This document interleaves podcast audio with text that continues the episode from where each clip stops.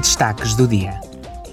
Na segunda-feira, a Presidente do Parlamento Europeu, Roberta Metsola, fez uma declaração na abertura da sessão plenária, em Estrasburgo, sobre as investigações em curso pelas autoridades belgas.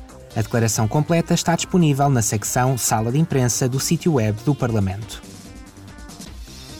Amanhã, num debate com a Comissão e a Presidência Checa, os eurodeputados vão delinear as suas exigências e expectativas para a Cimeira da UE de 15 de dezembro. A cimeira centrar-se-á nos últimos acontecimentos da guerra da Rússia contra a Ucrânia, nas consequências económicas e sociais dos preços elevados da energia, nas questões de segurança e defesa, bem como nas relações com a vizinhança meridional da UE.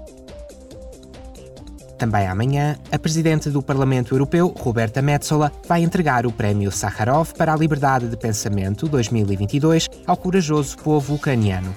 O presidente ucraniano, Volodymyr Zelensky, deve dirigir-se ao hemiciclo remotamente. A presidente Roberta Metsola e vários dos representantes ucranianos realizarão uma conferência de imprensa após a cerimónia de entrega do galardão.